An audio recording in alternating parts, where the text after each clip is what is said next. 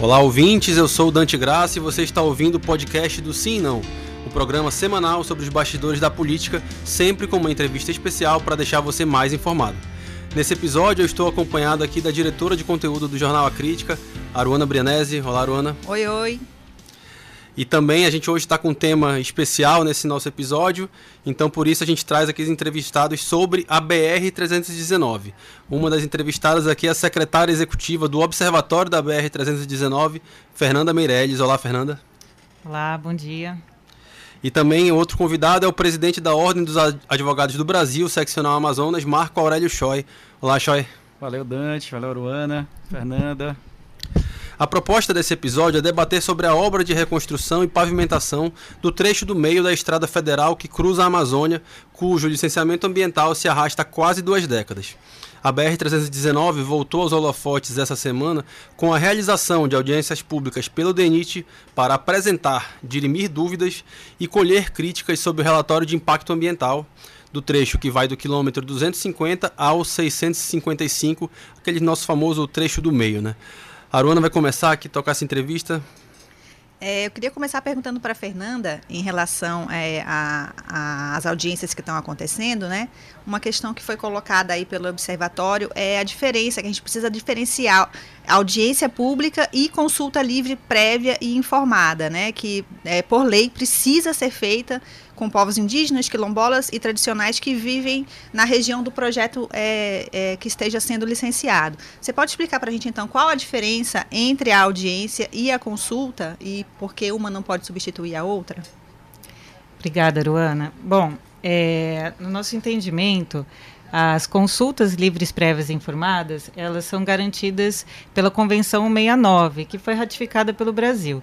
Então, a Convenção 69 dá direito a, a que todos esses povos indígenas é, e tribais sejam consultados a qualquer obra, empreendimento que modifique a, a, sua vida, o seu território e tudo mais. Então, que tenha algum impacto sobre essas populações.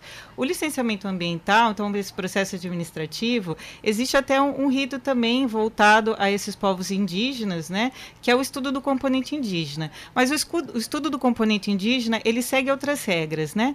As consultas livres prévias informadas, como o nome já diz, ela deve ser prévia ao empreendimento. Então, prévia o licenciamento acontecer. Então, ao mesmo, no, como o ECI, né, o estudo do componente indígena, faz parte do processo de licenciamento, as consultas livres prévias informadas devem acontecer antes que o licenciamento aconteça. Então, antes que esse processo administrativo comece a acontecer. E é, existem outras regras também, né? Então, por exemplo, o estudo do componente indígena, ele segue algumas regras é, da portaria 60, que estabelece qual a, a distância, o raio que, que as populações devem ser consultadas, né? Que é um raio mínimo de 40 quilômetros. Já o, as consultas livres prévias informadas não seguem essas regras. Então, ela, ela respeita o direito é, da autodeterminação dos povos, né? Então toda pensando na, no empreendimento da BR 319 seria uma consulta a todas as comunidades tradicionais e povos indígenas atingidos por essa rodovia e não se restringindo apenas ao trecho do meio. Uhum. Agora, quando a gente fala, é, Choi, na questão é, é, que é um tá bem pontuada ali na nota que a OAB é, lançou, defendendo né, que o empreendimento seja licenciado que é a questão do ir e vir, né? A gente pensa talvez muito no nas quem está nas pontas, né? Manaus e Porto Velho ali, né? Em que medida é esse direito de ir e vir de quem está na ponta é maior ou, ou, menor do que quem está ali no, no meio e, e, depende, por exemplo, da floresta em pé para a sua subsistência e sobrevivência? Aruana, é, a gente é, tem uma visão equivocada até desse empreendimento da BR-319 é, de entender que se trata de uma obra nova, né? É, de que se esteja abrindo nesse momento uma grande rodovia no meio da Amazônia. A gente precisa é, reforçar, reiterar que essa rodovia ela já existe. Ela, inclusive nesse período do verão, é plenamente transitável, com as dificuldades, obviamente, de pavimentação, mas ela é uhum. transitável. Uhum. Né? Nós mesmos da, da, da OAB já fizemos duas expedições juntamente com o CREA, eh, obviamente no período de verão, né? E chama é. expedição é, porque realmente não é uma viagem. É, não, é uma viagem, né? não é uma viagem tranquila, é uma expedição. Mas você tem linhas de ônibus de transporte inter, interestadual, é, que tem, são concessões públicas é, que operam nesse período com todas as dificuldades. Então, assim, a gente tem que partir dessa premissa, tá? É, de que é uma obra que efetivamente já existe, uma, uma obra que foi feita na década de 70 e nós estamos discutindo nesse momento a sua revitalização, né? E, e obviamente dar o pleno uso né, para essa obra. É, e quando se fala do direito de ir e vir, é, não apenas das pessoas que estão na ponta, mas de todos os envolvidos. É, e o componente ambiental, inegavelmente, é algo importante, indissociável. É, é, mas nós acreditamos também que a estruturação ela vem ajudar a fiscalização e a preservação desse componente também. Né? É, o grande problema é que a falta dessa estrutura uh, deixa esse trecho à margem, inclusive, do controle do próprio Estado.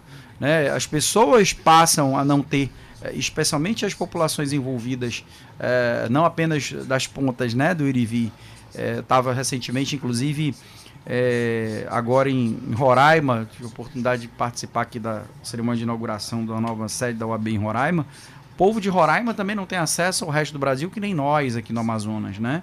É, é, e, e, e, na verdade, é, nós entendemos que não apenas as pontas, mas quem está no meio também tem os seus direitos, seus direitos sociais, o acesso a direitos sociais, de saúde, de educação, é, que inegavelmente o ir e vir Uh, também prejudica a falta de acesso a serviços públicos essenciais para essas populações envolvidas. A gente vive hoje, né, inegavelmente, uma, uma polarização política e talvez essa polarização em relação à BR-319 ela seja até mais antiga do que essa política que a gente vive hoje.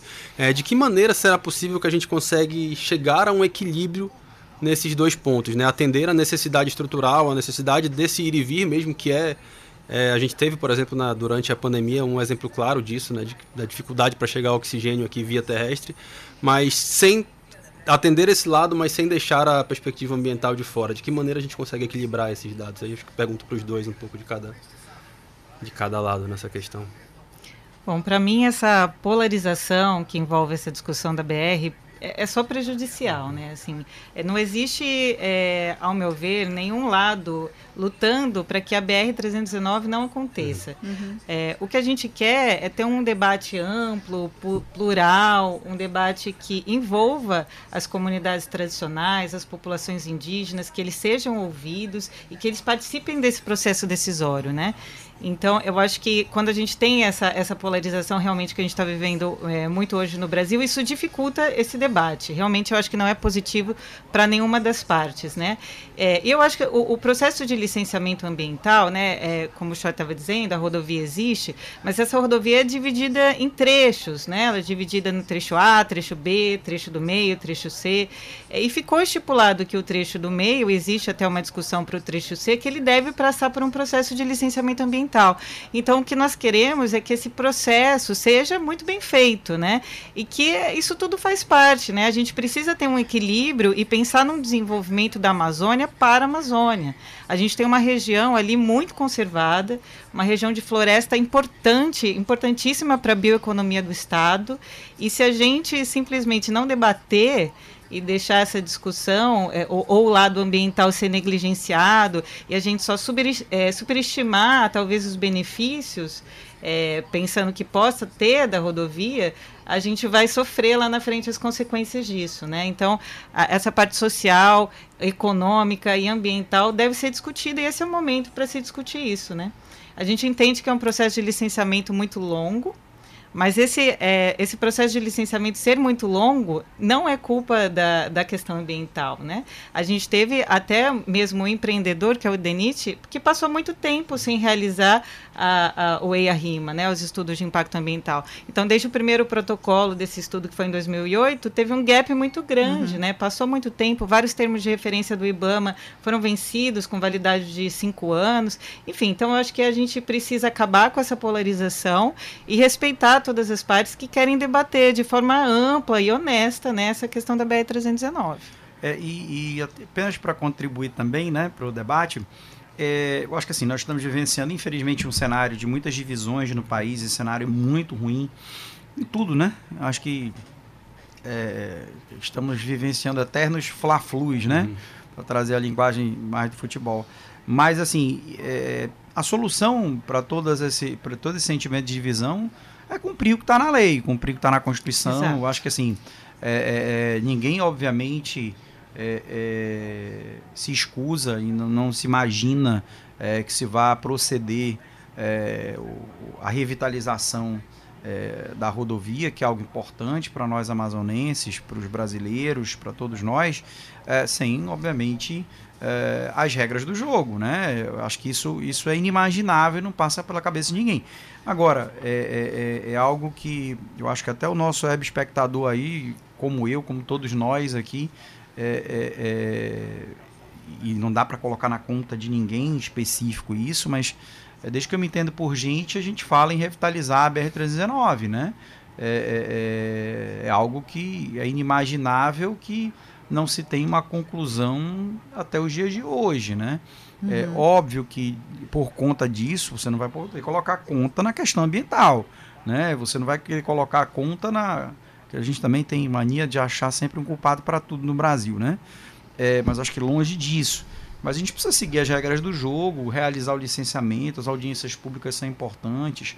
É, essa semana, acho que as audiências nos locais e tivemos. Pois é, aí... essas audiências que, o, que o DENIT é, realizou essa semana, eu queria perguntar para os dois também. Em que medida é, vocês acreditam que ela realmente atende a, a, esse requisito aí de participação? Né? Elas foram prejudicadas por conta dos modelos e, e da questão da pandemia, ou vocês acham que elas foram. É, cumpriram seu papel de, de promover esse debate e esclarecer as dúvidas? Eu acho que toda.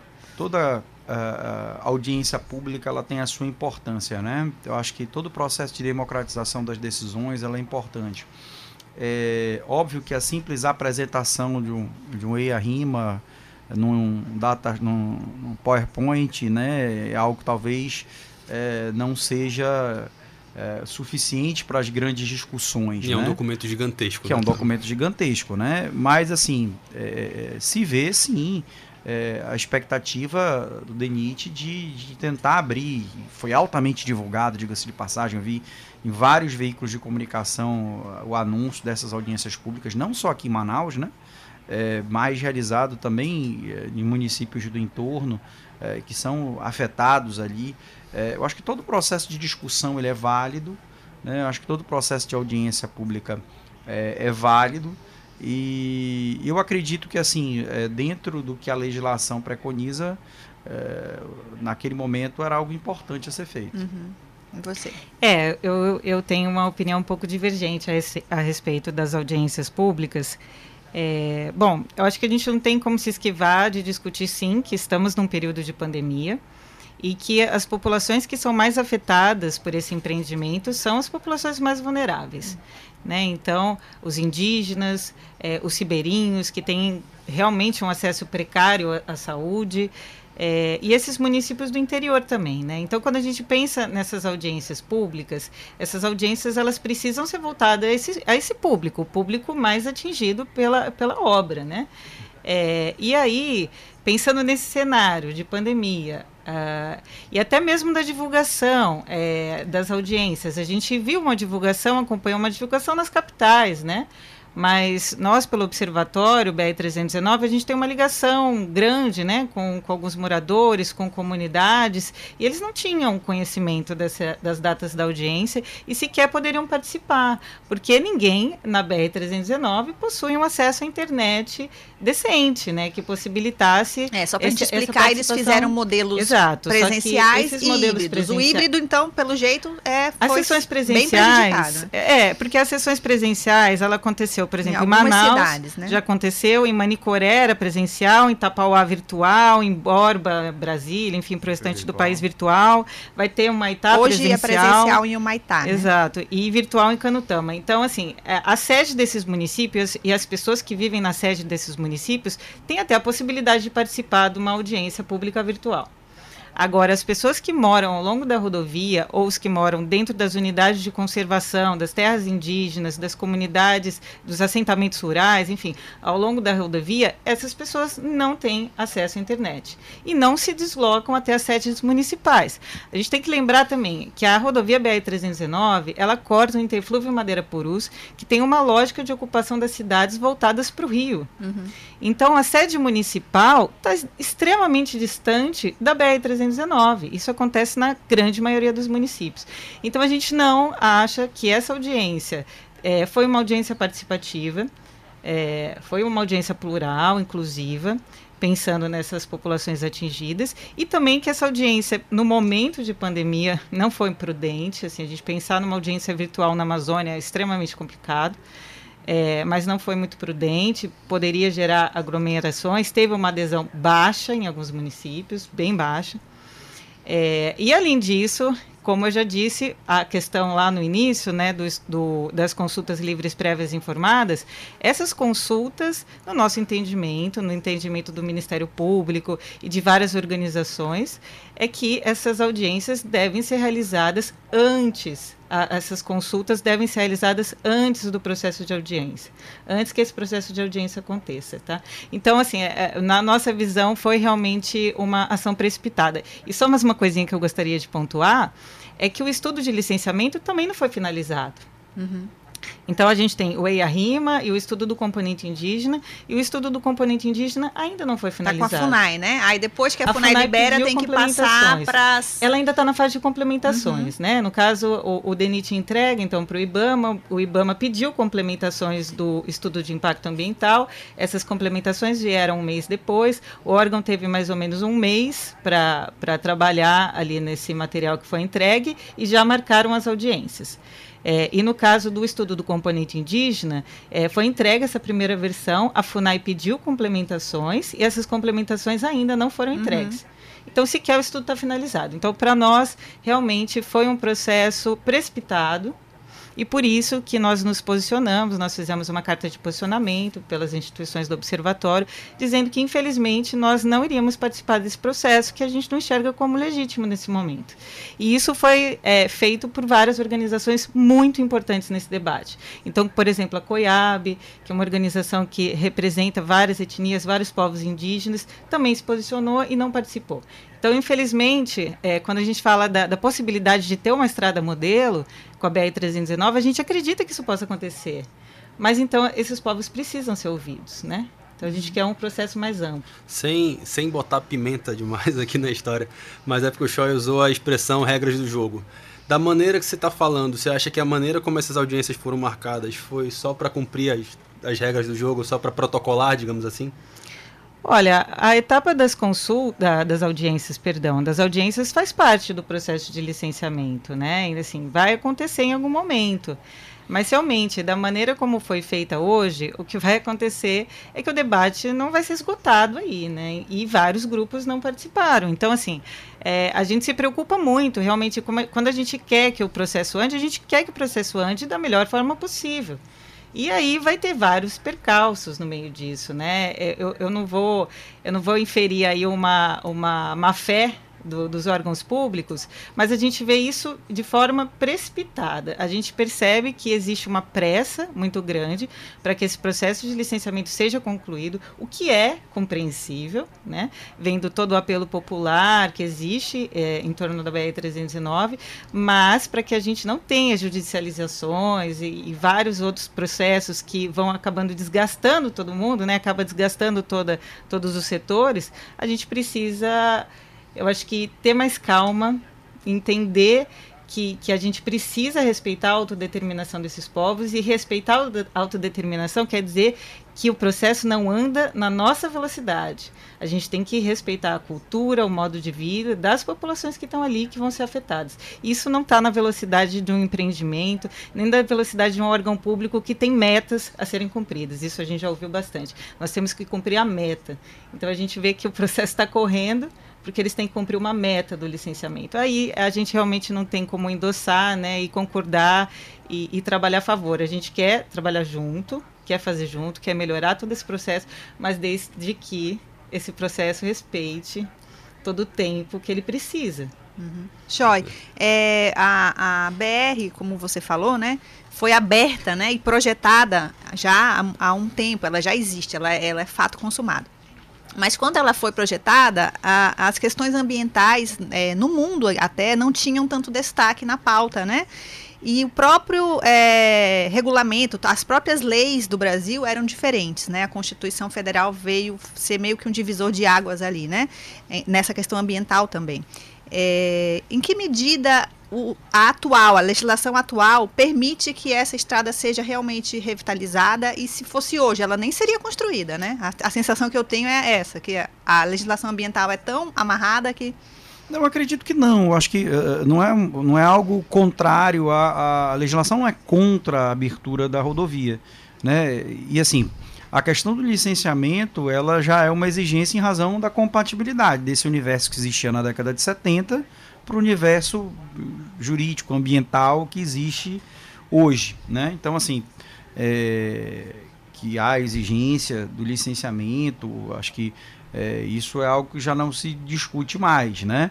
É, é, não é simplesmente asfaltar. Mas é possível cumprir essas exigências? É isso que eu fico na dúvida. Quando a gente pega, por exemplo, o EIA Rima ali, que tem mais de 3 mil páginas, Aí ele vai falando de algumas coisas, por, como por exemplo, marcar onças e macacos. Marcar, cada um, marcar. Estou entendendo o que é isso, né? Não, não é, fazer passarelas para, para os animais. São coisas que, é, do ponto de vista da viabilidade, fica parecendo até meio assim. A gente nunca vai conseguir fazer isso. É, eu, eu, eu acredito que não seja dessa forma também, né? Você vê, inclusive, é, não apenas na questão da, da rodovia, mas até mesmo de empreendimentos imobiliários em Manaus, né? Em, em áreas de expansão aqui da cidade. Né? Você tem medidas mitigadoras para isso. Né? É, é, eu não acredito que, que a gente também não, não, não pode ser tão radical dizer que ela não iria sair. Óbvio uhum. que ela tem condicionantes, né? Uhum. E as condicionantes têm que ser cumpridas. A questão das regras do jogo, Dante, que a gente estava falando há pouco aqui. Acho que tem como cumprir, é...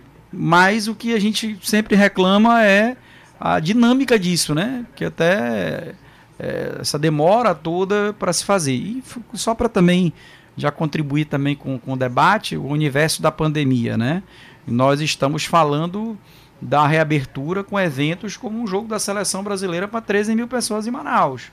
Então você dizer que uh, não é um ambiente adequado, seguro para que nós não tivéssemos a audiência pública por conta da pandemia é complexo. É, é, eu, é, eu acho gostaria... que os municípios onde, onde, onde a gente está questionando, o índice é. vacinal é menor. É né? menor. 20%, Mas acho que tem que ver caso a caso. a taxa Sim. de vacinação. Mas nós estamos num momento de, de reabertura dessas atividades, né? Então, uhum. É, eu não, não acredito que a pandemia seria um motivo para não realização das audiências. Né? O, o, ministro Tarcísio Freitas, ministro da Infraestrutura, costuma é, defender a recuperação da rodovia, dizendo é, justamente que ela pode ser referência em sustentabilidade. Então, engatando um pouco aí nessa pergunta que eu fiz, é, você acredita que é possível é, existir no meio da Amazônia, cortando a Amazônia, né? Uma rodovia que seja referência em sustentabilidade? Eu acredito, e não apenas acredito nisso, que eu acho que ela tem muito a contribuir também nos processos de fiscalização. Né? Muitas das vezes, é, agora sim, o momento para ser feito realmente é agora, né? É, você não, depois da, da, obra feita, você não vai estabelecer os condicionantes, né? Uhum. A ideia é que os condicionantes sejam feitos nesse momento para constru, fins de, de construção, não, de revitalização, né? Usar a expressão é, da obra. É, mas eu acredito que é possível, inclusive acho que ela é, vai exercer um papel importante na fiscalização do processo da conservação do meio ambiente. E você, Fernanda, acha que é possível fazer uma, uma rodovia que seja modelo de sustentabilidade?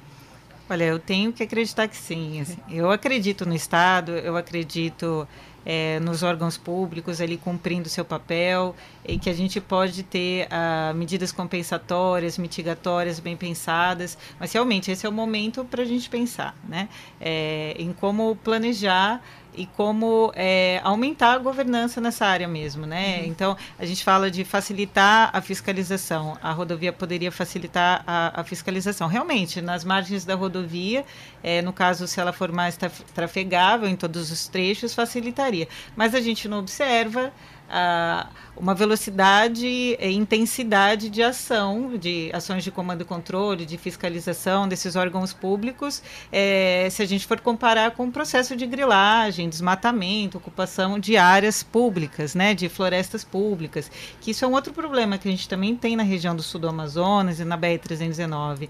É, os municípios, vários municípios têm até um certo ordenamento territorial, então unidades de conservação, terras indígenas, assentamentos rurais, zona urbana, só que tem vários municípios que têm um, um, baixíssimo ordenamento, né? E a gente precisa pensar como vai ser esses municípios, né? Esse desenvolvimento, o que, que a estrada vai trazer para esses municípios.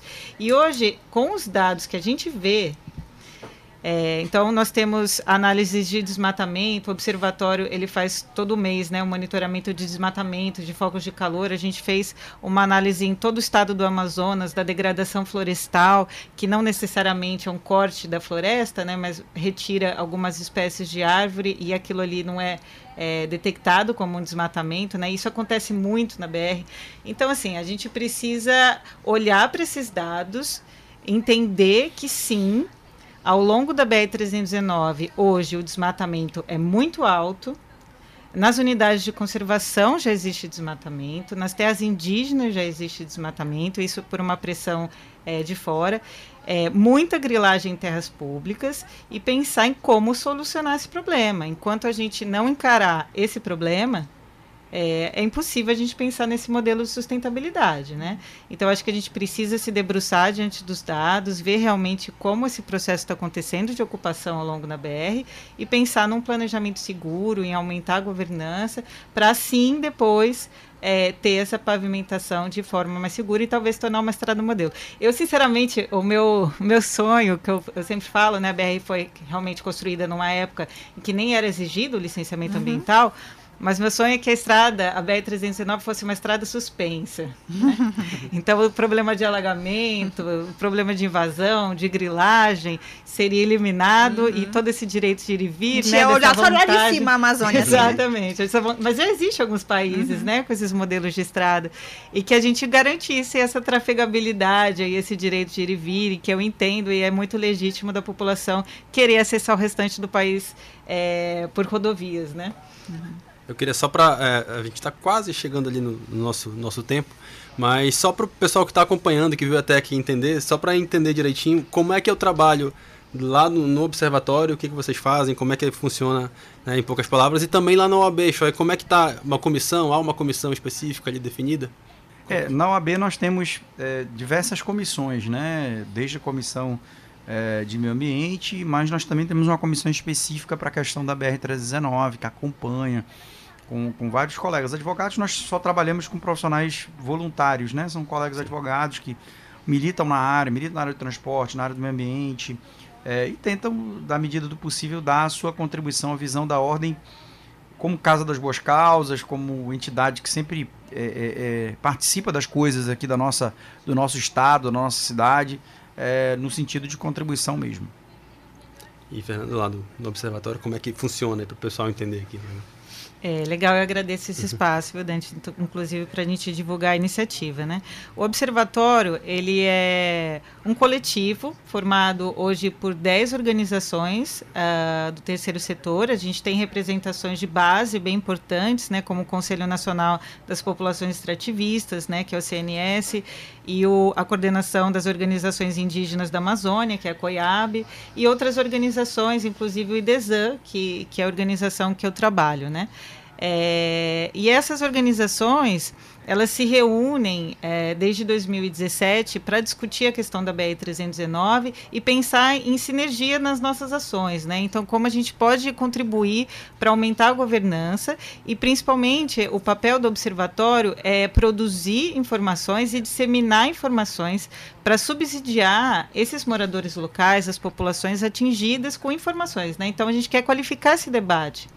A gente quer, então, realmente mostrar esse, eh, esses monitoramentos, esses estudos, para que possam subsidiar políticas públicas, é, trazer vários atores para esse debate, cada vez a gente ter um debate mais inclusivo.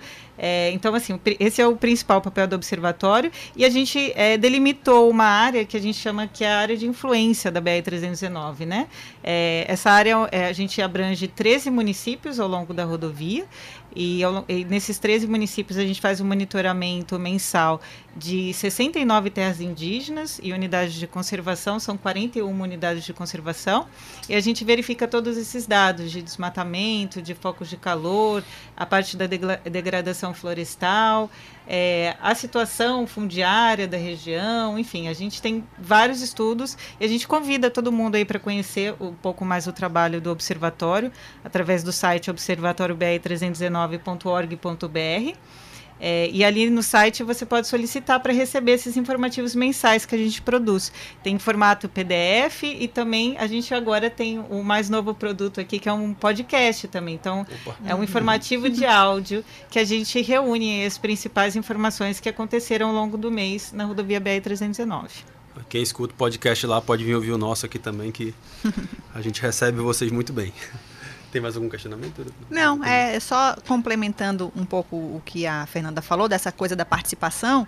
É, as audiências que, que o DENIT fez, elas estão na, na internet, né? Então você pode assistir. E, e, a partir dessa publicação, por mais 15 dias, eles vão ficar recebendo é, é, sugestões e críticas e tal por e-mail. É audiência.319am.denit.gov.br. Você pode ir lá qualquer pessoa, qualquer cidadão que tenha uma, né, algo a ser considerado em relação à obra pode mandar. Eu acho que é importante realmente a gente é, conhecer mais e também participar, né, que as nossas vozes sejam expressadas. A gente que pode, né, que tem esse acesso, conseguir participar de alguma maneira. É, Fernanda, Choi, a gente tem aqui uma coluna dentro do, do Sim Não, do nosso podcast, chamada Sobe e Desce, né? É o Dante, sobe. Dante, eu confesso que eu fiquei o programa todo pensando: o que, que eu vou colocar no desce, pelo amor de Deus. Olha lá, che esse, chegou a hora. Esse é o nosso de... dilema diário é, lá na redação. É, eu sempre brinco que finge que vocês estão fechando o jornal hoje e sinta um pouco, um pouco a nossa dor ali. O sobe da coluna né, representa algo positivo, como uma personalidade, coletivo ou situação atual, e o que você desce na coluna, obviamente, representa o oposto, algo negativo. Pode ser nome, seja da política, da sociedade civil ou algum algum movimento. Se nada diretamente não pode, se não quiser personificar também tá tranquilo. Então, já que você passou o programa todo pensando, eu vou começar por você. Mas vamos começar pela parte boa. Quem Ó, é que sobe? Eu vou puxar a brasa para a sardinha da advocacia, né? É, vou fazer uma homenagem a um amazonense que é, registrou sua candidatura ao Conselho Federal da OAB, que é o Beto Simonetti que muito provavelmente deva ser aclamado presidente do Conselho Federal da OAB. Para nós aqui do Amazonas é um motivo de muito orgulho, é, para que a gente possa ter ideia, desde 81 nós não tínhamos um amazonense eleito, o último foi o Bernardo Cabral, é, para a gente motivo de comemoração. Então, é, esse sentimento de unidade que ele vai trazer para a advocacia, eu acho que é importante, então para ele vai o meu sobe. E o desce? Pô, pensei que eu vi o sobe primeiro da Fernanda e depois começar a sessão dos 10. Então Ganhar ser, mais um então pouquinho de tempo, então né? Ser, ganhar esses segundos aí. Olha, eu não poderia deixar é, de subir e homenagear é, o pesquisador Philip Fernside, que presta um grande serviço para a ciência é, e para a Amazônia, é, e qualifica todo esse debate em torno das obras de infraestrutura, em torno de impacto da Amazônia. É, então, uma pessoa tão importante para a ciência, uh, para o conhecimento, que está há mais de 40 anos aí produzindo informações realmente relevantes e úteis e que deve, devem ser ouvidas e acatadas. Eu assino embaixo dos dois, hein? Eu, a do, Sobe Seu e do Sobe Seu. É, e, e, só para só registrar, né, Felipe Fernside, que infelizmente né, foi alvo de um, uns ataques aí bem, bem baixos aí durante essa semana, que não vale nem a pena a gente reproduzir aí por parte durante essas audiências, inclusive, né? Então, mas é uma, é uma figura que eu também assino embaixo de ambos, assim, só para constar. E agora, passando a parte da festa, Vamos né? lá, quem né? está acompanhando pelo YouTube tá vendo tem o aqui a ônus e tem o atenção. bônus de Faz ser parte editor do dessa- processo. Eu acho que assim, eu vou trazer uma insatisfação das ruas, vai. Acho que mais um aumento de combustíveis, né? Eu acho que merece o desce, né? Eu acho que, Desce o preço dos combustíveis, que só sobe. que só sobe. acho que é isso. Já que ele tá subindo tanto, né? A Pelo menos um descezinho, né? É. Verdade. E Fernanda, quem é que desce nessa sua? Ou de- o que desce, né? É tanta É, coisa que a gente também. É né? difícil, realmente. A gente não está num, num contexto muito favorável, né, atualmente, mas é, eu acho que eu, eu vou seguir a mesma linha do nosso SOB e eu, eu desce a, a intolerância, a falta de, de- de debate, a- o problema de acesso à informação, a falta de transparência, é, que eu acho que isso não, não leva a nada e isso não é um modelo não, não deve ser né, o modelo de desenvolvimento que a gente quer aqui para a Amazônia. É isso. Estão contratados os dois. né? Poder- Inclusive, tem uma edição pra gente fechar hoje, se quiser chegar lá pra Mas o ajudar. fato é mais Tá fácil, né? De fazer do sobe e do desce. As pessoas que eu acho que é mais É difícil. mais difícil, é mais difícil. Mas enfim, a gente chega ao fim desse episódio, né? Queria agradecer a presença aqui dos nossos entrevistados, Marco Aurélio Choi, Fernanda Meirelles, muito obrigado. Lembrando sempre que toda semana tem episódio do Sim e Não nas plataformas digitais como Spotify, YouTube e outros tocadores. E acessem o site do Sim e Não para saber informações sobre política, né? simnão.com.br e o nosso Instagram Sim e Não Digital. Esse episódio teve a apresentação e a produção de Dante Graça e Aruana Brianese, tem a captação de imagens e a edição de áudio do Matheus Mota e o Frank Augusto na nossa técnica. Tchau, tchau, gente, até a próxima. Valeu. Obrigada. Tchau, tchau.